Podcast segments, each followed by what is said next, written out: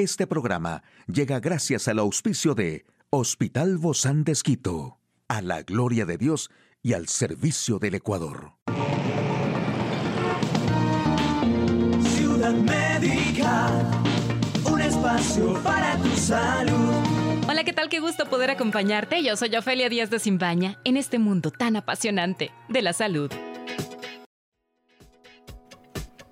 Y bueno, como todos sabemos, la dieta mediterránea para la salud es un plan de alimentación totalmente saludable. Se basa en vegetales, incorpora los sabores y métodos de cocina tradicionales de la región.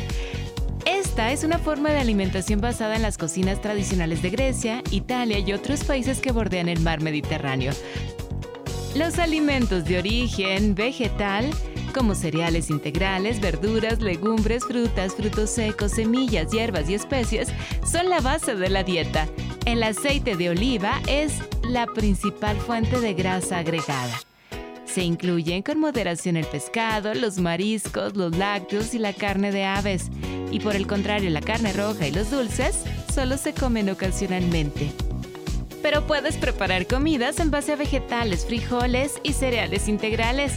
Puedes comer pescado al menos dos veces por semana. Usa aceite de oliva en lugar de mantequilla y sirve fruta fresca de postre. El aceite de oliva es la principal fuente de grasa agregada en esta dieta mediterránea. Los ácidos grasos omega 3 también ayudan a disminuir los triglicéridos, reducen la coagulación de la sangre y el riesgo de accidentes cerebrovasculares.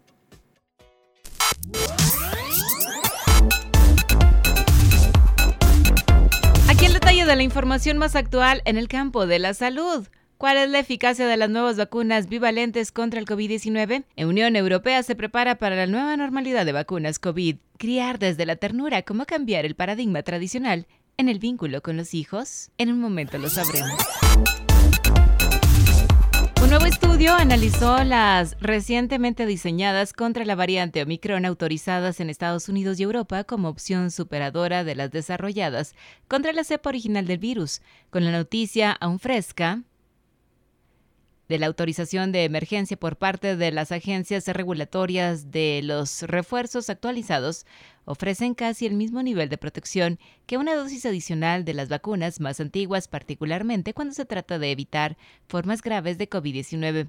Pero tras conocerse los últimos estudios, los científicos de las vacunas de Whale Coronel Medicine en la ciudad de Nueva York reconocieron que esto no es una especie de super escudo contra la infección en comparación con lo que podría haber obtenido hace dos semanas o hace un mes.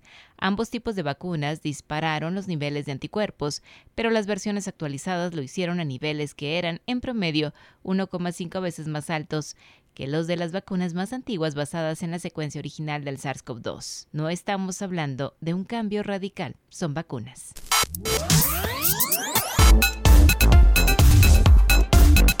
Las vacunas contra el COVID-19 se convertirán en gran medida en un ritual anual, similar a la vacuna contra la gripe. Así lo dijo el presidente Joe Biden en los Estados Unidos mientras su administración instó a los estadounidenses a buscar dosis de refuerzo para combatir a las subvariantes de Omicron.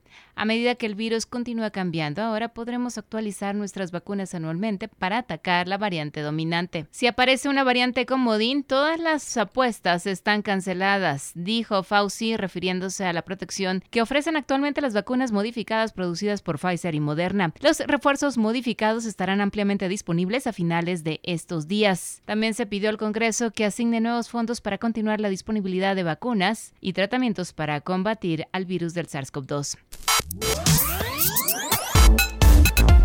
Bueno, y dos expertos señalaron la importancia de desechar viejos mandatos obsoletos y el régimen adulto céntrico con el objetivo de valorar más los momentos que tenemos con los niños. La crianza respetuosa es un tema que está cada vez más presente, especialmente en oposición a un paradigma tradicional más autoritario y menos empático hacia las infancias. Muchos de quienes criamos hoy en día solemos sentirnos entrampados entre esos dos grandes polos. Queremos distanciarnos de las formas tradicionales de crianza y desechar viejos mandatos por obsoletos. En este mundo los adultos solemos tener siempre la razón y muchas veces nos encontramos aseverando verdades, repitiendo frases hechas y apelando a la autoridad. No se trata ni de idealizar a las infancias ni de ponerlas en el centro del escenario, borrando nuestra propia subjetividad. La propuesta de criar desde la ternura recupera algo tan simple como necesario, entender que la niñez son personas humanas que están deseosas por descubrir, conocer, crear y vivir experiencias placenteras. Esta es nuestra invitación a valorar más los momentos que tenemos con los niños, educar, criar menos y compartir y disfrutar más. Hoy en Médico Directo hablaremos de los problemas del corazón por la viruela del mono. ¿Quiere saber usted más de este tema? Lo invito a que nos acompañe. Una charla amigable con nuestro invitado. Hoy recibimos con muchísimo agrado al doctor Jorge Luis Arbaiza. Él es cardiólogo del Hospital Bozán de Esquito. Gracias, doc, por acompañarnos el día de hoy. Bienvenido.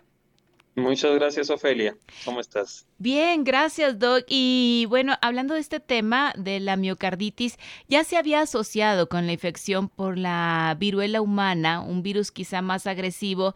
Se había hablado de esto cuando empezamos con el COVID, de las afecciones de la miocarditis también. Inclusive, Doc, hasta también recuerdo por las por las vacunas. Siempre esto va, va evolucionando, ¿no? Pero pues actualmente en el American College of Cardiology también advierten que la viruela del mono puede causar problemas al corazón. ¿Podemos explicar un poco más y, y calmarnos en este sentido, Doc? Sí, a ver, es muy importante conversar un poco de esto para explicar la situación, ¿no? Eh, a ver, bueno, en primer lugar, explicar, como otras veces hemos hablado de la miocarditis. La miocarditis es una enfermedad en la cual se produce una inflamación del tejido muscular cardíaco y básicamente eh, puede estar asociada también con pericarditis, que es inflamación de la capa que le cubre externamente al corazón. Habitualmente se manifiesta con dolor, dolor precordial, dolor torácico típico que a veces se confunde con el dolor del infarto eh, y manifestaciones pues de falta de aire, eh, manifestaciones de palpitaciones, va a depender del grado de inflamación que vaya a tener el músculo cardíaco. Y esto hemos conversado porque cuando hablamos de COVID hablamos de eso, cuando hablamos de también de vacunas se conversó un poco de la posibilidad de una complicación relacionada con esto, pero sí quisiera un poco advertir, ¿no? Porque quizás las personas, como han leído en estos últimos días el reporte de un caso específicamente, puede ser que piensen que esta enfermedad, eh, que, que esta complicación es algo común a la viruela del mono y en realidad no lo es. Eh, bueno, primero explicar, como conversamos hace un momentito, que esto es una enfermedad que, que es endémica de algunos países de África y que simplemente en estos últimos meses se ha salido de sus límites. A ver, Doc, esta...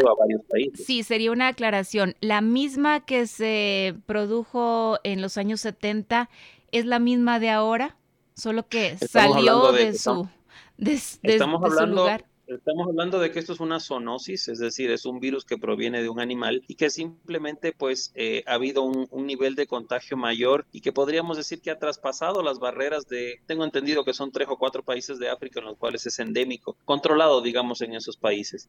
Eh, básicamente, bueno, todavía se está investigando un poco las formas de contagio porque hay una forma clásica que es transmisión sexual, pero hasta cierto punto se ha visto otras formas de contagio, claro. por eso hay un poco de consternación respecto a esta, a esta variante, esta forma, digamos en este momento. Pero como te decía, Ofelia, quería aclarar porque si bien en estos días la prensa ha comunicado un caso sí. en el cual ha habido miocarditis, te decía que ayer revisando la casuística de lo que hay hasta este momento, por ejemplo, en el estudio más grande que hay de publicación de casos de esta, digamos, de, de este brote que ha habido, que son hasta este momento 54 mil pacientes a nivel mundial, la mayoría de ellos en los Estados Unidos, en, en esta serie de casos que es de aproximadamente 500 casos, se reportan dos casos de miocarditis. Es decir, es Muy una bajo. complicación que puede surgir, pero una complicación poco frecuente.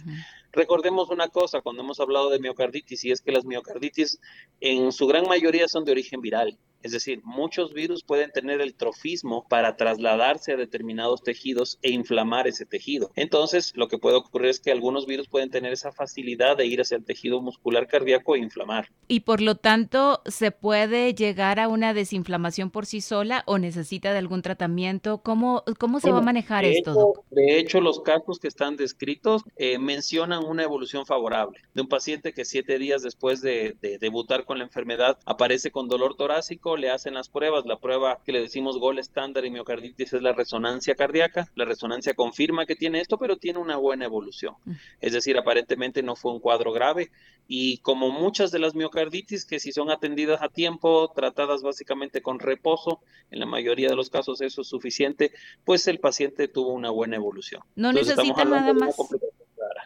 No necesita, no necesita nada más, pero sí tiene que acudir a, al servicio, ¿verdad? De, especialidad. Va, a depender, yo, yo pensaría que va a depender mucho de las manifestaciones y posiblemente esta miocarditis es una miocarditis grave que provoca insuficiencia cardíaca, que es una de las cosas que se teme, pues debería ser manejado de esa manera. Eh, muchas miocarditis resuelven básicamente con reposo. En la mayoría de las infecciones son leves y los síntomas, ¿entre cuánto tiempo pueden durar, Doc? Bueno, sí, a ver, cuando existe una miocarditis, como digo, muchas veces uno tiene que buscar un origen viral y en algunas ocasiones pues uno hace un panel de virus y va a aparecer específicamente.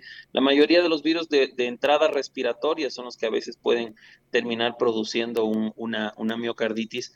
Pues específicamente el síntoma digamos que se presenta con más frecuencia puede ser falta de aire puede ser dolor del pecho. Eh, el manejo va a ser muy variable. Si muchas veces hay inflamación sin manifestaciones de insuficiencia cardíaca probablemente este paciente solamente requiera reposo. Que sí es importante que muchas veces puede ser un reposo casi absoluto, es decir, estar en la casa, no hacer esfuerzo físico, quizás solamente movilizarse al baño nada más, cosas así, digamos, básicas, pero en algunas ocasiones el grado de inflamación es importante, puede afectarse el, sistema de conducción eléctrica, por ejemplo, y requerir quizás marcapaso transitorio, puede ser que llegue a requerir medicinas para manejar la insuficiencia cardíaca como diuréticos, etcétera. Entonces puede ser un poco complicado en algunas ocasiones, ¿no? Pero eso solamente en un lapso, no va a ser su tratamiento de por vida. La miocarditis puede ser una causa posterior de una enfermedad que se llama miocardiopatía dilatada. Eh, y eso muchas veces lastimosamente ocurre cuando ha, aparecido la miocarditis de forma subclínica, o sea, sin síntomas muy importantes, y después produjo o dejó la inflamación en el corazón y ese paciente posiblemente después llega al hospital con insuficiencia cardíaca habiendo tenido la miocarditis 15 días o un mes anterior. Entonces ahí podríamos hablar de secuelas. Sí, de, hecho, eso es una de las causas de insuficiencia cardíaca que a veces lo, lo diagnosticamos como primaria es decir, sin una causa específica, y sin embargo cuando se hace un panel de, virus se puede observar la infección. ¿Y de qué depende, doctor, que esto no avance, sino que se pare ahí y obviamente tenga las óptimas posibilidades para continuar? Yo, yo pensaría que en las miocarditis lo más importante es el diagnóstico precoz. O sea, si uno llega a tener un diagnóstico precoz y un manejo adecuado, muy probablemente no haya esa evolución. Y también podría depender un poco de la agresividad del virus, ¿no? Como decía, los virus pueden tener un trofismo específico al tejido cardíaco y quizás en algunos casos pueda ser más grave la, la inflamación que produce que en otros. Dependería de esos factores. ¿Hay alguna probabilidad de que sea quizá más agresivo en personas que ya padecen alguna enfermedad cardíaca, hipertensión, alguna otra cosa? Es muy probable que si la persona tiene una preexistencia cardíaca, sobre todo relacionada con el funcionamiento del corazón, digamos que la, es decir, quizás con una insuficiencia cardíaca previa o algo ya que está un poco subclínico, probablemente ese paciente tenga más posibilidades de complicaciones. Doc, en este caso estamos hablando específicamente, bueno, de, de este paciente que estuvo en Portugal, pero, pero podría suceder eh, en cualquier lugar y con personas que han tenido la viruela del mono y surge inmediatamente. Esto no se da después de, de muchos meses, ¿no? Va, los, casos, los casos que están reportados, que como te explico, había, había encontrado yo tres casos en la serie grande 2 y este caso que han reportado en días anteriores, eh, generalmente surgen en la primera semana posterior al, al, brote de la enfermedad. ¿no?